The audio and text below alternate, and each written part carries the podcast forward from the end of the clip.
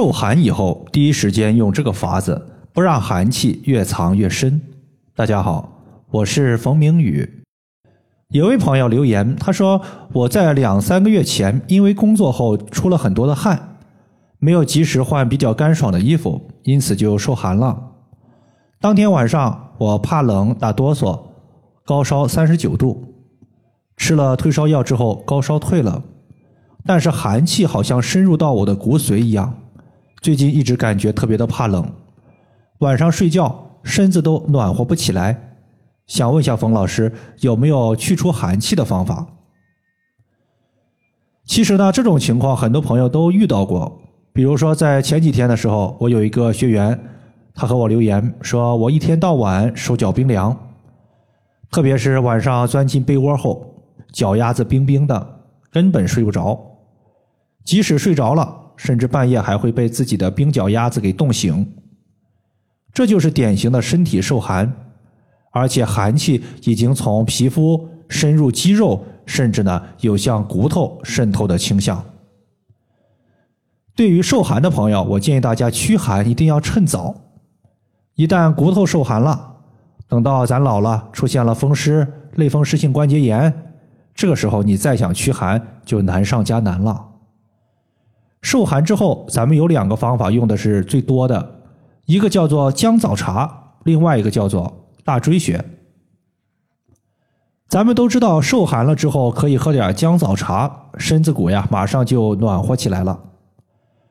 这姜枣茶呀，简直就是一个非常简单又有效的温阳散寒的方法。有一次呢，我微信群里的一个学员，他问我说：“姜枣茶，我是用生姜好呢，还是用干姜好呢？”说到生姜，就是咱们炒菜用的姜，这东西啊，性质温热，还特别的辣。在《黄帝内经》中记载说：“心肝发散为阳。”这里的辛辣东西有驱散寒气的功效，而生姜呢？它更擅长走表，就是可以把我们体表的寒气给赶出去。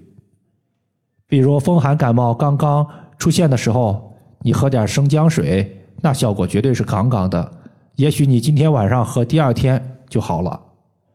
而有的朋友呢，脾胃虚寒，稍微吃点凉的东西就肚子疼，这个时候啊，生姜的热性就可以派上用场了，能够温暖我们的脾胃。驱散脾胃的寒气，所以脾胃虚寒的朋友平时多吃点生姜，我认为是非常好的，既能够暖胃，又能够保护我们的脾脏。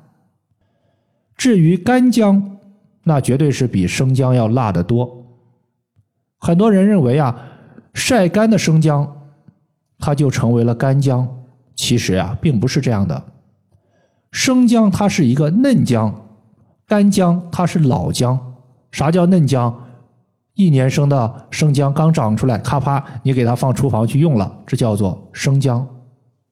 生姜它虽然辣，但是它的辣味去得快，而干姜呢，辣味浓郁且持久。所以说，干姜它更善于防守，能够把我们的热性长久的停留在脾胃之中。所以，如果你是解决脾胃受寒的问题，寒气已经从皮肤深入肌肤里边了，用干姜的效果要好一些。相反，如果你要解决刚刚受寒的那一种寒气，寒气还停留在体表，我们感冒之后冻得打哆嗦，用生姜就可以。生姜它偏发散，刚受寒的时候用生姜，受寒深入了用干姜。其实呢，我们经常说，甘味食物入脾。姜枣茶它还有一味重要的东西，叫做大枣。大枣吃起来甘甘甜甜的，因此呢，甘甜的大枣它可以补益我们的脾胃。咱们受寒的时候，切两片生姜，再把五颗大枣给掰开，煮水喝就行。脾胃偏虚、受寒、肚子疼，稍微吃点凉的，拉肚子。可以考虑用干姜来代替生姜。在穴位方面，我个人重点推荐的穴位叫做大椎穴，在我们颈椎的后方。我自己呢，平时熬夜比较多，因此阳气损耗也比较多。我自己就是一个非常怕冷的阳虚体质，在白天闲暇的时候，我就特别喜欢把大号的绿烟艾灸罐装上石墨艾柱后，围绕着脖子缠一圈进行固定，重点艾灸的就是脖子后方的大椎穴。一边艾灸，感觉艾条的热力缓缓的向下渗透，整个脖子、肩膀暖暖的，非常舒服。大椎穴可以说是一个非常特别的地方，它是我们手足三阳经的交汇处，全身的阳气都汇聚在这里。我们说它非常牛，别的穴位啊还真比不上，因为艾叶本身它就是一个阳性的东西。天生就有提升阳气的能力，它能够让气血在身体里边自由的流动，还能够帮助咱们驱寒、温暖子宫。当我们艾灸大椎穴时，艾叶的热力和温暖能够渗透到肌肤里面，就像阳光照射进了一个阴暗的角落一样，让寒气一点点的消散。再加上大椎穴本身也有补阳的作用，两者一加一大于二。所以古人呢，经常说大椎穴能治各种的虚劳症状，也就是你因为体虚所导致的各种病症，可以优先使用大椎穴。所以在现实生活中，如果你体质怕寒、脖子僵硬、冷痛，一定要重视大椎穴的艾灸。大椎穴我们在找的时候，先低头，在颈部和背部交接的地方有一个高高的凸起。在高骨凸起的下方凹陷处，就是大椎穴的所在。以上就是我们今天所要分享的主要内容。